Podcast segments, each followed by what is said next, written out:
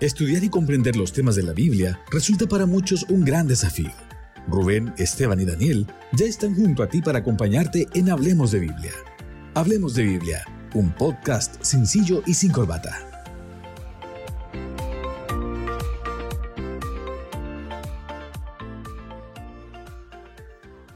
Con esta introducción en la voz de Kenny Rivas le damos la bienvenida a nuestro podcast de Biblia. Ya están aquí Esteban y Rubén desde Carahue, desde Valdivia. Valdivia, la perla del sur. ¿Cómo están, chiquillos? Bien, gracias a Dios. Estamos Yo muy contentos contento. de poder estar acá junto a ustedes. Perdón ahí, Rubén, pero estoy Igualmente. feliz No, dale, dale. porque nos saltamos una semanita eh, y ahora podemos reunirnos nuevamente para poder hacer este podcast y poder seguir sacando los capítulos. Y ya estamos terminando porque estamos avanzando ya hacia el lugar santísimo, así que feliz por eso. Muy contento acá. Tuvimos un lindo bautismo desde Payaco este sábado. Hay dos hermanitas se entregaron al Señor, así que contento. Bautisterio lleno, corazón contento. En el cierre de esta semana. Qué lindo, tendremos más bautismos también, igual por acá, en Cholchol, en el corazón de la Araucanía. Así que gracias, oye, a los que ya han escuchado el podcast, los que han dejado comentarios, los que nos han acompañado en las distintas plataformas digitales, que Esteban nos recuerda cuáles son esas eh, plataformas digitales desde donde pueden escuchar este podcast. Bueno, YouTube, eh, Apple Podcast, eh, Spotify, también en Amazon Music y en Google, Google Podcast. Coloca simplemente allí, hablemos de Biblia, hablemos de santuario. Y van a Mm, no, encontrarlo.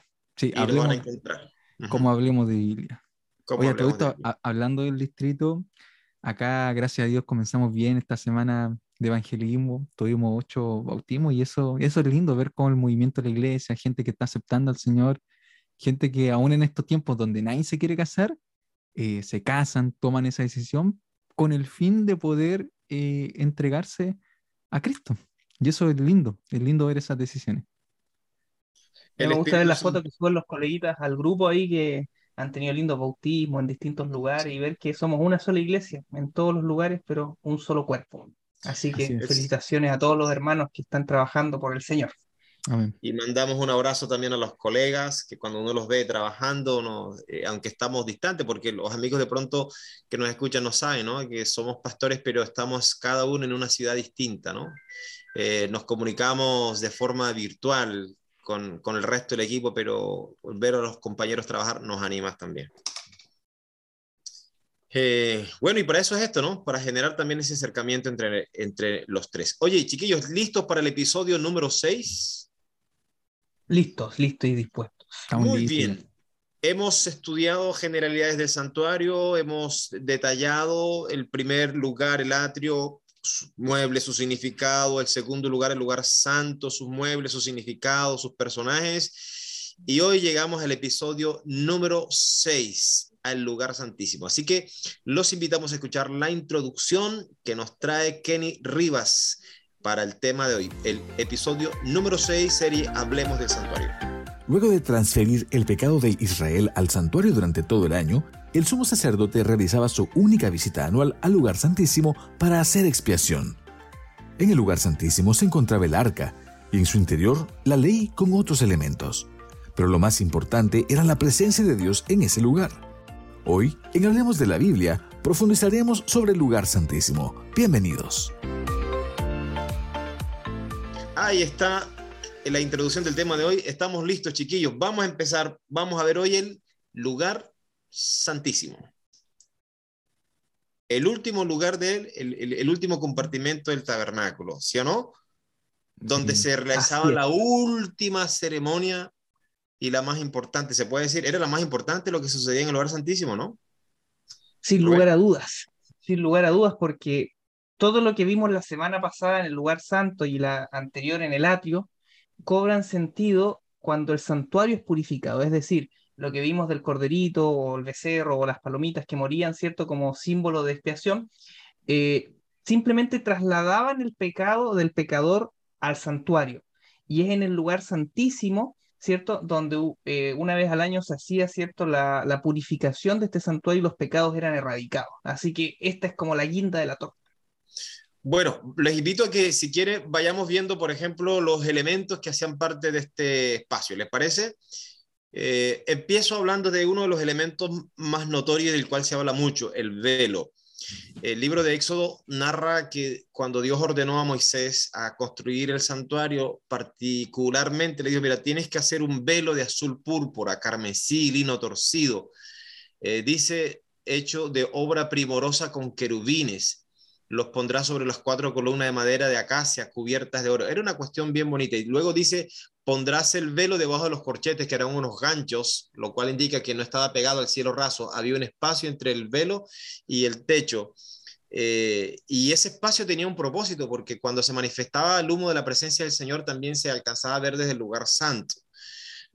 Y ese velo tenía como propósito también dividir el lugar santo del lugar santísimo. Y a este lugar o a este velo solamente podía entrar, como decía Rubén allí, el sumo sacerdote. Era el único que podía pasar del otro lado del velo, el sumo sacerdote, al lugar santísimo. Y lo hacía exactamente una sola vez al año. Interesante este detalle, ¿no? Cómo este velo cubría eh, eh, el lugar santísimo donde estaba la presencia de Dios. Velo que vamos a verlo más tarde, cuando Cristo Jesús muere, que se rompe.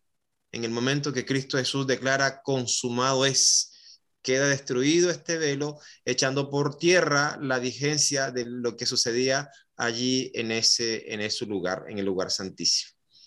¿Algún comentario al respecto, chiquillos? ¿O vemos algún otro eh, mueble del lugar santísimo? A mí me llama la atención. El velo era la puerta de entrada.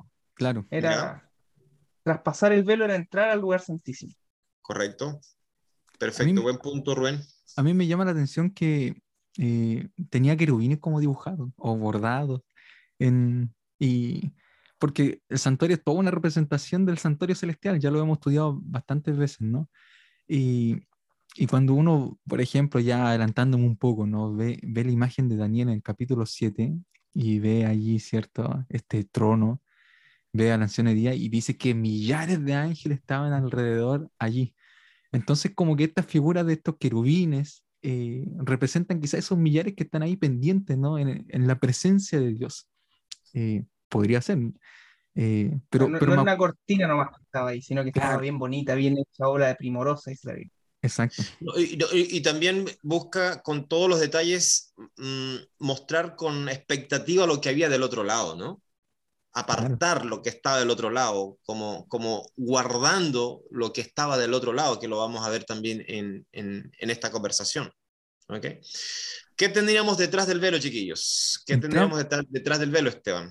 Sí, entramos a, al velo ahí entraba solamente el sumo sacerdote, después vamos a hablar un poquito de eso, cómo estaba vestido el sacerdote, y nos encontramos entonces con el arca, el arca.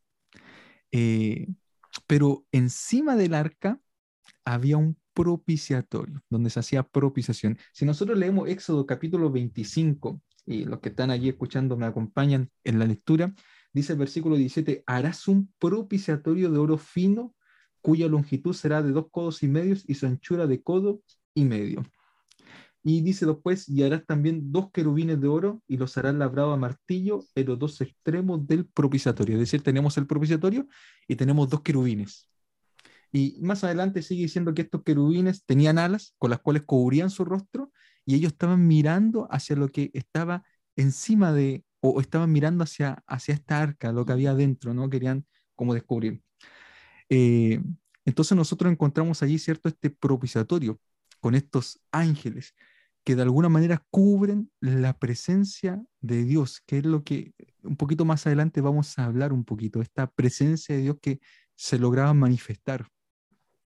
E, en términos, en términos castizos, un propiciatorio era una mesa, ¿no? Con cierto diseño especial, con cierto acabado, ¿no? Como para la mente de hermano, ¿y qué es propiciatorio? Era como la tapa del arca, ¿no? Era una tapa, del arca. Era, era una urna, exactamente. Era una urna. Y, y, podríamos decir que el arca y, ese, y esa tapa o ese propiciatorio, en el fondo eran como el corazón mismo del santuario. Justamente. Eh, a mí me toca ahora, ¿cierto? Eh, algo, algo muy interesante que finalmente toda la obra del santuario tiene que ver con el arca. De hecho, hay periodos posteriores a que Israel ya se asienta en Israel y se deja hablar mucho del, resto de los muebles para concentrarse únicamente en el arca. Aquí en Éxodo capítulo 25, versículo número 10 dice, harás también un arca de madera de acacia cuya longitud, bueno, detalla la longitud, el versículo 11 dice, la recubrirás de oro puro por dentro y por fuera, y luego da todos los detalles, ¿cierto?, de, de las características que tenía esta arca. Ahora, en el versículo 16 dice, en el arca pondrás el testimonio que yo te daré. Y el testimonio hace referencia a las tablas de la ley. Es decir, ¿cierto? Esta arca era tan importante porque contenía eh, las tablas de la ley escritas por el dedo de Dios.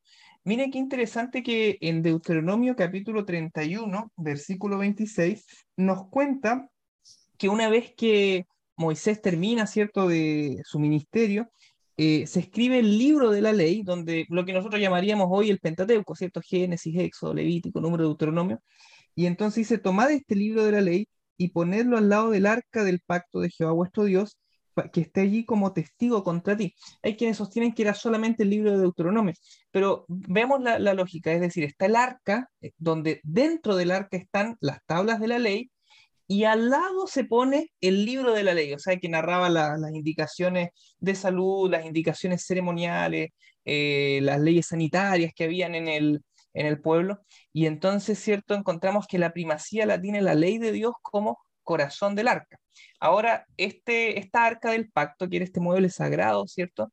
Eh, tiene, tenía otras cosas dentro, ¿verdad? Sí, efectivamente, tenía otras cosas importantes. Ahí se menciona el maná, se menciona el maná. Eh, se menciona la vara de Aarón que reverdeció, pero permíteme hacer un comentario aquí, hagamos un comentario con respecto al maná porque la primera mención que se hace en el maná es cuando el pueblo de Dios es alimentado en el desierto. Llevaban varios días y comenzaron a padecer hambre. Y ahí el Señor les dice, tranquilo, no se preocupen, que yo os haré llover, eh, yo os haré llover pan del cielo. Pan del cielo. Eso aparece en el libro de Éxodo capítulo 16. Es una historia fantástica. Eh, porque cuando se menciona el maná, ahí Rubén y Esteban, esa historia donde Dios comienza a sostener al pueblo, a alimentar al pueblo. Ellos tenían que depender de Dios. Eh, porque primero, el maná tenía que ser recogido cada día. Dios lo iba a repartir cada día, no era ni semanal ni, ni mensual. Diariamente Dios iba a dar la porción de maná que cada uno necesitara. Cada uno iba a recoger la cantidad que necesitara en la mañana. Era un pancito, ¿no? El pancito, sí. Número dos, el maná no podía ser guardado para el día siguiente porque se podría los desobedientes no iban a comer si guardaban al día siguiente porque se podría. Em, el día sexto, el día de preparación, día viernes, tenían que tomar doble porción porque no se derramaba maná al día siguiente, así que tenían que tomar el día viernes para el día sábado. Y era el único día que el maná recogido y guardado no se dañaba. Ellos tenían que reposar el día séptimo. Y el otro detalle era una señal de obediencia, ¿no? Eh, era una señal de obediencia donde Dios estaba enseñándole al pueblo a depender de Dios. Y cuando vamos al libro de Éxodo, allí descubrimos en Éxodo que Dios da una orden. Ahora, ¿por qué se llamaba maná? O sea, ¿saben por qué se llamaba maná? porque fue lo que... Ah, que Esteban. No, ¿por qué? Iba a preguntar eso. Porque fue lo que el pueblo mencionó cuando lo vieron y lo tuvieron en sus manos. ¿Qué es esto? ¿Qué es esto? ¿No? Eso Entonces, la palabra maná. Sí, ahora ustedes son buenos para, para buscar el significado eh, en el hebreo ahí, pero en el fondo la traducción es esa. ¿Qué es esto? ¿No? Entonces, a partir de allí, Dios le ordenó a, a, Moisés y Aarón que tomaran una vasija y pusieran en ella un gomer de maná ponlo delante de Jehová para que sea guardado para vuestros descendientes. Y dice que Aarón lo puso delante del testimonio para guardarlo como Jehová lo mandó a Moisés. Por eso está guardado allí en el arca. Por eso hace parte de esas cosas valiosas que están dentro del arca. Ustedes saben, hermanos queridos y amigos, que ese maná representaba a Cristo. Yo soy el pan vivo que descendió de dónde? Del cielo. 40 años el cielo alimentando al pueblo. 40 años, enseñándonos una lección de obediencia, de dependencia. Lo más importante que nos enseña aquí es la dependencia del día eh, del Señor, la dependencia del Señor. Así que además del maná, también tenemos la vara de Aarón que reverdeció. ¿Y qué, relación tenía la, vara de, Aarón ahí? ¿Por, cuál es, qué está, ¿Por qué es tan importante? ¿Por qué está presente en el arca? Eh, hay un asunto importante con respecto a la vara de Aarón. Eh, eso se dio después de una rebelión que ocurrió que está registrada en, ex, en número capítulo 16, que es la rebelión de Coré. que de alguna manera ellos dijeron, bueno, todos somos santos, porque querían ofrecer incienso, querían ser parte del sacerdocio que estaba solamente restringido para la familia de Aarón y sus hijos, que es lo que vamos a repasar también un poquito más adelante. Entonces, después de este episodio, de esta rebelión, eh, en el número capítulo 17 se dice lo siguiente, voy a leer, versículo 1 en adelante, habló Jehová a Moisés y le dijo, habla a los hijos de Israel y toma de todos sus príncipes una vara por cada casa paterna, doce varas en total conforme a la casa de tus padres, tú escribirás el nombre de cada uno sobre su vara y sobre la vara de Leví escribirás el nombre de Aarón, pues cada jefe de familia paterna tendrá una vara las pondrás en el tabernáculo de reunión delante del testimonio donde yo me manifestaré a vosotros, y florecerá la vara del hombre que yo escoja, y así haré cesar delante de mí las quejas que murmuran los hijos de Israel contra vosotros. Bueno, ¿quién representa a Dios? ¿Quién es realmente elegido? ¿Quién es el sacerdote? Recordemos que el sacerdocio, eh, el sacerdote representaba a Cristo como nuestro sacerdote, así como también el pan, que, que representa, Jesús mismo lo dijo, ¿no? Yo soy el pan enviado. Yo soy el pan realmente que, cayó del cielo. Eh, entonces, ¿qué pasó? Colocaron allí las varas eh, y el Señor eligió. ¿Y a quién eligió? O confirmó eh, a Aarón y su familia. Entonces dice en el versículo 8 que aconteció que al día siguiente fuimos al tabernáculo del testimonio y vio que la vara de Aarón de la casa de Leví había reverdecido, echado flores y arrojado de nuevos y producido almendras. O sea, era importante que el pueblo comprendiera que Dios había elegido a Aarón y su familia para que ocuparan el sacerdocio. Y ellos eran los que eran un tipo de Cristo, eran los representantes de Dios que servían en el sacerdocio. Esa señal de elección iba a quedar guardada después en el tabernáculo, según lo indica eh, número capítulo 17, eh, iba a quedar guardada en el arca junto con, con el maná como una señal, ¿no? De que eh, Aarón y su familia ejercen el sacerdocio y solamente ellos pueden entrar, y en este caso Aarón puede entrar solamente ante la presencia de Dios al lugar santísimo. Vemos eh, ahí la, coexistencia, pero también la diferencia del sacerdocio del pueblo de Dios. ¿Se acuerdan que Dios dijo que toda la nación iba a ser un pueblo de sacerdotes y gente santa? Pero sobre el sacerdocio de todos los creyentes había un sacerdocio superior, que en este caso Dios había escogido claramente a Aarón, y el pueblo pecó, o sea, parte del pueblo, estos hombres pecaron al querer eh, instaurarse. Del mismo modo que el hecho de que seamos eh, el sacerdocio universal de todos los creyentes, en el cual creemos, no coexiste con el ministerio de Cristo en el santuario celestial. Claro, exacto. Eh, ahora, ¿por qué era importante esto? Porque el sacerdote se acercaba ante la presencia de Dios. siempre se habla de Chequiná, que es un término hebreo que puede significar eso, ¿no? La presencia de Dios, pero realmente no, no está en la Biblia. No, no, se encuentra en ninguna parte la palabra Chequiná. Y Chequiná, como dijimos en el primer episodio, eh, puede provenir de Shacán, cuando Dios dice voy a habitar, eh, y es su presencia. Y dice Éxodo 25, versículo 22, allí me manifestaré, o sea, allí me mostraré. ¿Dónde? A ti. Y hablaré contigo desde encima del propiciatorio, de entre los dos querubines que están sobre el arca del testimonio, todo lo que yo te mande para los hijos de Israel. Es decir, encima del propiciatorio, entre los dos querubines que estaban mirando hacia el propiciatorio, se manifestaba la presencia de Dios. Dios dijo, allí me voy a manifestar. Y allí tenía que entrar eh, el sacerdote ante la presencia de Dios. Ahora, eh, vamos a ver un poco, ¿no? Que el sacerdote tampoco entra así como que, ah, corro el velo y acá estoy, sino que, sino que tiene que llevar el incenciario y tiene que como que llenar de, de humo así, cosa de que no, no se vea tanto, ¿no? Eh, es una cosa extraordinaria, que nadie puede estar ante la presencia de Dios y sobrevivir. Sí, es así. Ahora, hablemos un poquito acerca del día de la expiación, el día que ese sumo sacerdote podía traspasar el velo y entraba al lugar santísimo a ministrar en medio de esa presencia, allí frente a esto que se ha mencionado acá. Eh, Rubén, ¿el día de la expiación era una sola vez al año? Justamente, eh, bueno, en los otros dos episodios hablamos del TAMI, del servicio continuo.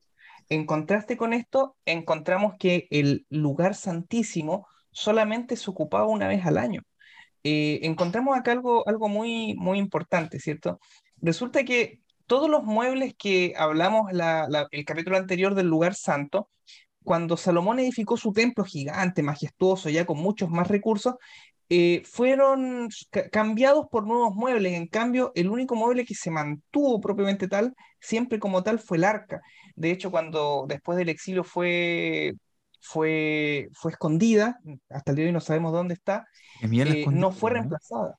¿Ah? ¿Jeremías fue quien la escondió? Eso, no sabemos exactamente fue él. Eso dice el Espíritu Profecía. Ah, bueno, sí, entonces sí sabemos que fue él. Pero el tema, el tema es que eh, el, tema acá es que el arca era el corazón de todo esto. Por eso es que solamente se podía entrar una vez al año en el día de la expiación.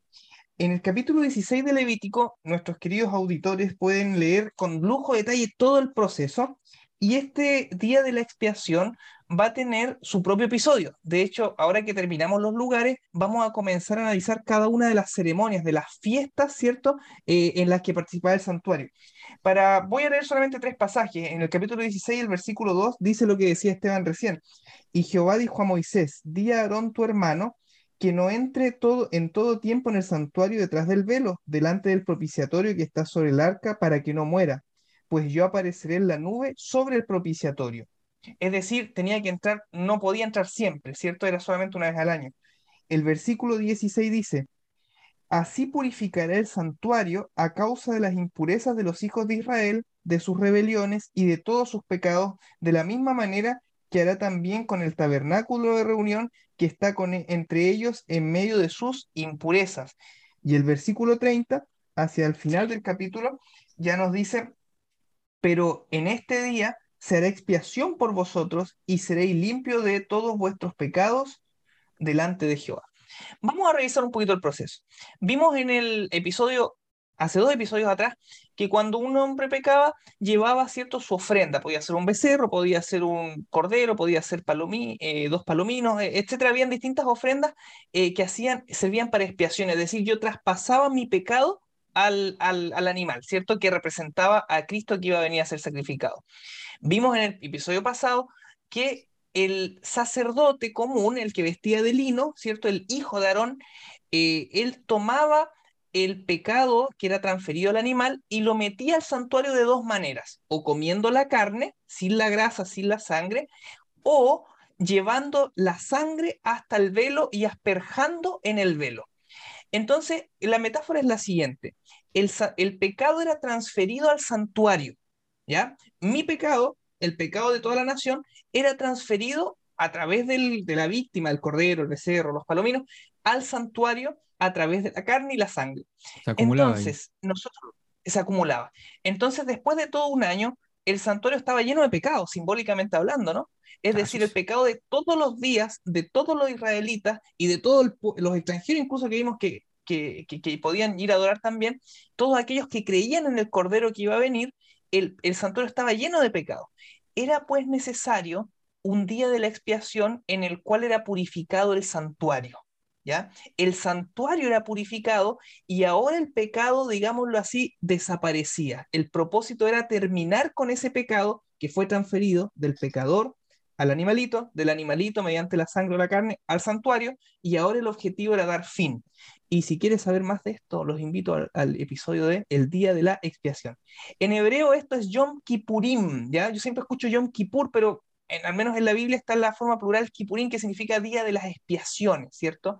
Eh, el plural seguramente hace referencia como a la majestuosidad, el plural majestático, ¿cierto? De este gran evento, por eso llamamos el Día de la Expiación. Esa era, ¿cierto?, la, fiesta que se celebraba una vez al año en el lugar santísimo. Sí, Rubén, eh, una mención, ¿no? Eh, nosotros también lo hablamos como el Día del Perdón, porque espiar es eso, es hacer pío algo o hacer justo o justificar finalmente. Entonces, todos podían, claro, exactamente, todos podían acceder a, al perdón en ese lugar. Pero no solamente era un día de perdón, eh, era un día también de juicio. Ahora, ¿qué relación hay entre el santuario y el juicio? Porque llegamos a un punto importante. Era el único día donde el, el sumo sacerdote entraba al lugar santísimo y ese día se determinaba la suerte de todos aquellos pecadores que depositaron su fe en aquel procedimiento sacramental, en aquel procedimiento ceremonial. Y nosotros dijimos que el santuario representaba cada una de sus etapas también al ministerio de Cristo. Aquí hay una alusión directamente a la última etapa, eh, Esteban. Tiene que ver el santuario con el juicio, la última parte del santuario con el juicio. Claro, exacto. Em, yo creo que el juicio, si ya hablamos que es el día del perdón, el juicio nos salva. Es parte del Evangelio. Entonces el juicio es una buena noticia. Pero yo quiero relacionar un poquito eh, unos mini juicios o micro juicios para que nosotros entendamos que siempre era a través del santuario que se emitían los juicios de Dios. Por ejemplo, ya eh, en delante comenté acerca de la rebelión de Coré. Eh, si nosotros nos vamos a Éxodo capítulo, perdón, número capítulo 16, versículos 18 y 19, nosotros vamos a entender que Dios dictamina un juicio o un fallo en contra de Coré y todo, todos sus amigos, ¿no? la, familia, eh, y, y donde él dictamina ese fallo es justamente desde el santuario para que nosotros entendamos que siempre a través del santuario donde se manifestaba la presencia de Dios, se emitían los juicios. Eh, voy a leer lo que dice el 18 y 19 del capítulo 16. Dice, tomó cada uno su incenciario, pusieron en ellos el fuego, echaron en ellos incienso y se pusieron a la puerta del tabernáculo. Es decir, ya Dios va a decidir, coloquémonos en el santuario, coloquémonos ahí en la puerta, porque desde ahí Dios va a ejecutar su juicio. Entonces ya Coré había reunido contra ellos a toda la congregación a la puerta del tabernáculo de reunión. Entonces la gloria de Jehová se apareció a toda la congregación. Y desde allí Dios dictaminó quiénes verdaderamente eh, eh, los escogidos para ejercer el sacerdocio. Estaban todos con incensario allí. Entonces, siempre los juicios eh, que nosotros vemos en el Antiguo Testamento se emiten desde el santuario. Y eso es algo que nosotros tenemos que comprender, ¿no? Si es desde el santuario, entonces es que tiene que haber un juicio final y ese justamente lo que hablaba, ¿cierto? Rubén, que se da en el día del Yom Kippurim, de las expiaciones. En eh, favor de... Por eso que es el día del juicio. Claro. Pero es un juicio a favor. Pero, pero un juicio a favor. Eh, era todo un procedimiento eh, con, el, con, el, fin de, de, de buscar que el, que el pecador estuviera en paz con Dios, ¿no? Estuviera libre con Dios, que encontrara liberación de la culpa, que, que viviera eh, seguro, ¿no? Que viviera seguro. Exacto. Ahora, sí, Esteban. Sí, yo quiero mencionar también algo con respecto a la entrada de, de Cristo al lugar, eh, al santuario, en el libro de Hebreos. Si ustedes me acompañan a Hebreos capítulo 9, eh, ahí los que estén en sus Biblias, vamos a mencionar algo que está bastante interesante en Hebreos capítulo 9. Y dice lo siguiente, voy a leer, voy a leer el versículo 12. Y dice acá, y no por sangre de machos cabríos ni de becerros, sino por su propia sangre, entró una vez para siempre en el lugar santísimo, habiendo obtenido eterna redención. Esto lo estamos estudiando previamente. Eh, y en nuestra Biblia, yo estoy leyendo acá de la Reina Valera 95, pero la 60 dice lo mismo, y varias otras Biblias también traducen ¿no? como lugar santísimo, cuando en realidad los términos en, en griego hacen referencia solamente al lugar santo. Eh, nosotros tenemos acá cuatro versículos, contando, eh, eh, perdón, Hebreos capítulo 10, versículo 19, cuatro versículos que hacen referencia al lugar santo, pero que en nuestra Biblia se traduce como santísimo. Y solamente hay un versículo que realmente menciona la palabra santísimo, que es Hebreos 9.3, donde describe las partes del santuario, es decir, estaba el lugar santo con todas sus cosas y estaba el lugar santísimo con todas sus cosas, ¿no? Ahí da la descripción. Pero en realidad Hebreos 9.12 eh, nos está hablando de que Cristo entró en el santuario, en el cielo, una vez que terminó de funcionar, se rasgó el velo, como dijimos al principio, terminó la función del santuario terrenal y ahora se fue a inaugurar el santuario celestial Cristo y desde allí, cierto, comienza su obra de ministerio en favor de cada uno de nosotros como sacerdotes. No es que entró al lugar santísimo, sino que entró al santuario en su generalidad a inaugurar el, el, santuario. Correcto. Bien, ahora aquí, ahora aquí es muy importante conectarnos con eso, esa idea que nos trae la, la práctica del santuario en la tierra, porque nos hace alusión al sumo sacerdote, al linaje de Aarón, a esa figura del sumo sacerdote que eran los únicos a quien Dios, como se dijo aquí, le había otorgado la tarea del, sacerdocio, del sumo sacerdocio, ¿no?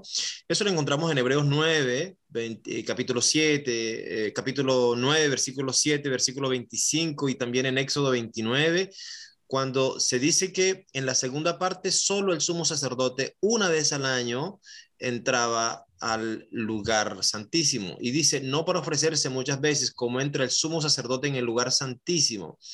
Eh, nos los confirma el libro de Hebreos, ¿no?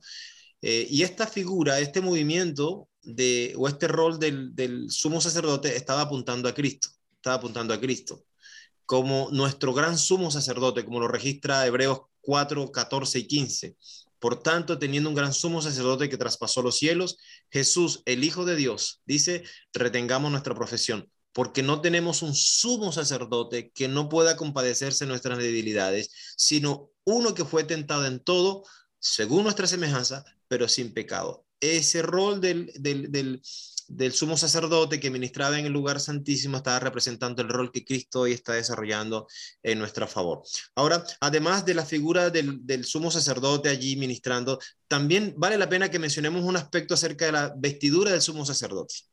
Claro, él se vestía con ropas diferentes. Dice Éxodo capítulo 28, versículo 4. Las vestiduras que harán son estas: el pectoral, el efo, el manto, la túnica bordada, la mitra y el cinturón hagan pues las vestiduras sagradas a Aarón, tu hermano y a sus hijos para que sean mis sacerdotes. ¿Por qué se mm. tenían que hacer estas vestiduras? Bueno, un poquito más adelante, o sea, anteriormente dice en el versículo 2 lo siguiente, harás vestiduras sagradas a Aarón, tu hermano, que le den honra y hermosura. Sí. ¿Qué, ¿Qué, significado tenía el pectoral, oye, el urín, el eso que tú mencionaste? Rubén, ayúdanos un poquito con eso. Mira, en Éxodo 28, 29, como parte de esta vestidura, eh, menciona, así llevará los nombres de los hijos de Israel en el pectoral del juicio sobre su corazón, cuando entre en el santuario como memorial perpetuo delante de Jehová. Es decir, eh, la vestidura era magnífica, ¿no? Como decía en los versículos que leyó Esteban, para hermosura. El, sumo sacerdote representaba a Cristo en su fase eh, celestial, de tal manera que tenía que ser una vestidura espléndida. Ahora, dentro de esta vestidura había un pectoral del juicio en el cual tenía 12 piedras preciosas. Revisando por aquí y por allá, las traducciones varían sobre qué piedra es y como el hebreo es una lengua, ya el hebreo bíblico es lengua muerta, ¿no? Entonces no, no tenemos con precisiones esta piedra y esta otra con exactitud, pero sin duda que eran 12 piedras excepcionalmente bellas, excepcionalmente caras, excepcionalmente preciosas y sobre estas doce piedras estaban escritos los nombres de las tribus de Israel y la figura es preciosa, ¿no? O sea, el sumo sacerdote para entrar a hacer esta intercesión al lugar santísimo una vez al año, tenía que llevar impreso en el pectoral, o sea, sobre su corazón, como dice acá el texto, los nombres de las tribus de Israel, de tal manera que es una figura realmente espléndida. Como bien decíamos recién, el sumo sacerdote, el primer sumo sacerdote fue Aarón, y luego los sucesores tenían que ser hijos de Aarón, ¿cierto? O sea, del linaje de Aarón, y quería yo hacer una sola salvedad que en tiempos de, de Salomón, eh, hablan de Sadoc, que también era del linaje de Aarón, o sea, Sadoc fue uno de los tantos eh, eh, hijos de Aarón, digámoslo así, del linaje de Aarón, que continuó esto, pero sin duda representaban a Cristo, y como Cristo es el antitipo, el cumplimiento de esto, Cristo nos lleva sobre su corazón escrito, y eso para mí al menos es precioso, o sea, saber que cuando Cristo al lugar santísimo, ¿cierto? A interceder por nosotros, llevaba mi nombre en su corazón, llevaba tu nombre sobre su corazón, porque el propósito de, todo esto es salvar al, hombre, ¿no? Salvar a las personas, salvar a, todos los hombres y mujeres que, aceptan a Cristo. Y después de esto, ¿cierto? O sea, junto al pectoral del juicio, esta vestidura eh, preciosa que había, habían dos piedras también excepcionales.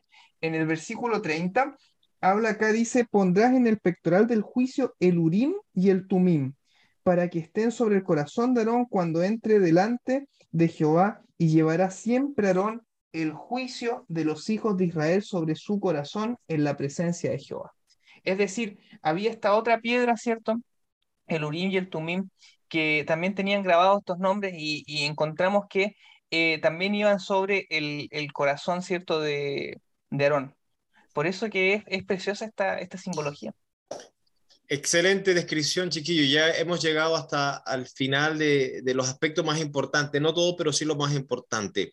Ahora, resumiendo lo que hemos dicho hasta acá, creo que podemos hacer un resumen o quizás una aplicación. La aplicación más importante de lo que nosotros hemos visto hasta aquí eh, que podamos aplicar hoy a nuestras vidas y también dejar una lección para nuestros amigos que nos escuchen y que nos ven después en el podcast. Empecemos por Esteban. Sí, eh, yo quiero recalcar aquello que mencionó Rubén, ¿no? De que el Señor lleva en su pecho los nombres de cada uno de nosotros. En Apocalipsis después se menciona que Él tiene una piedrecita blanca con los nombres, ¿cierto?, nuevos que solamente Él conoce para cada uno de nosotros. Pero lo importante es que Él nos lleva siempre presentes. O sea, tenemos acceso al santuario celestial a través de Jesucristo, quien nos abrió la puerta y Él nos lleva, ¿cierto?, en su corazón para poder salvarnos a cada uno de nosotros. Y esa es la seguridad de que Jesús está de nuestra parte, eh, de que Jesús quiere entregarnos salvación y que no tenemos, ¿cierto?, cómo perdernos si tenemos a Jesús de nuestro lado. Excelente. Está siempre listo para interceder por nosotros. Yo retomo de todo este estudio lo que hemos visto aquí, que el día que el sumo sacerdote entraba al lugar santísimo era un día de aflicción. Eh, así lo menciona el libro de Levíticos 16. Ese día todos tenían que afligir sus almas. A muchos tenían miedo de ver qué iba a pasar con el sumo sacerdote, que llevaba campanillas al final de su vestidura, porque así el pueblo que estaba afuera sabía que el sumo sacerdote estaba con vida. Y mientras él estaba ministrando, ellos tenían esperanza. Por lo tanto, tenían certeza y seguridad de que podrían esperar lo mejor una resolución favorable. Por lo tanto, yo creo, ah, y ese momento de tensión finalmente terminaba en una asamblea festiva cuando el sacerdote salía, era el regocijo porque Dios había aceptado eh, totalmente eh, su sacrificio y todos eran perdonados. Simplemente termino diciendo esto, que de la misma manera nosotros hoy podemos tener certeza y vivir el juicio, lo que está ejecutándose en el cielo, con seguridad de que el que está administrando nuestro favor ya nos ha asegurado un veredicto a nuestro favor. Por lo tanto, vivamos sin temor, porque quien ministra es uno que está a nuestro favor. Rubén. Bien, este episodio a mí me deja con gusto a poco porque me gustaría profundizar más sobre el Día de la Expiación y todas sus implicancias, así que quedo con ansias de grabar el, podcast ya del episodio de las fiestas y, de específicamente el Día de la Expiación y toda su, su implicancia, sobre todo en conexión con el libro de Daniel, que también vamos a tener ahí después. Pero bueno, vamos de a poquito, ¿no? Vamos de a poquito. Quiero cerrar con Hebreos capítulo 4. Delante Daniel leyó cierto sobre Cristo como nuestro sumo sacerdote y el texto sigue diciendo en el versículo 16. Acerquémonos pues confiadamente al trono de la gracia para alcanzar misericordia y hallar gracia para el oportuno socorro. A ver, el santuario se trata de Dios queriendo salvarnos, ¿no? Eh, probablemente hay algún auditor que está teniendo alguna lucha, algún conflicto con algún área de su vida que le cuesta poner en armonía con Dios. Justamente cuando estudiamos el santuario, eh, estamos estudiando sobre pecadores perdonados, ¿no? Sobre pecadores que pueden encontrar la salvación. Y no solo eso, sino que dice acerquémonos confiadamente. O sea, eh, todo esto, eh, tanto el santuario terrenal, el santuario celestial, el sacrificio de Cristo, que jamás podremos dimensionar realmente cuán valioso es. Eh, es para que tú puedas ser reconciliado o reconciliada con Dios, para que yo pueda ser reconciliado con Dios. Así que acerquémonos confiadamente. Si algún momento caímos, pecamos, eh, vamos a Cristo confiadamente sabiendo que Él tiene gracia para nosotros. La gracia es ese regalo inmerecido. Yo no merezco todo este esfuerzo que hizo Cristo, que hizo el cielo por salvarme pero en Cristo Jesús puedo acercarme a Él. Por eso que este día de la expiación es un día de juicio, pero en nuestra cultura tiene una implicancia muy grave, sin embargo en el contexto bíblico es un día de alegría, porque el juicio es a favor del pueblo del Señor. Acerquémonos confiadamente al trono de la gracia. Que el Señor les bendiga. Excelente, hemos concluido el episodio de hoy. El papel de Cristo er, ejemplificado por el sumo sacerdote en el lugar santísimo. Nos vemos en el próximo podcast, chiquillos. Nos vemos, un abrazo a todos los auditores. Dios les bendiga. Nos estamos viendo para el próximo. Chao, chao. Nos vemos, nos vemos. Chao, chao. Estudiar y comprender los temas de la Biblia resulta para muchos un gran desafío. Rubén, Esteban y Daniel te acompañaron en Hablemos de Biblia. Te esperamos en el próximo episodio.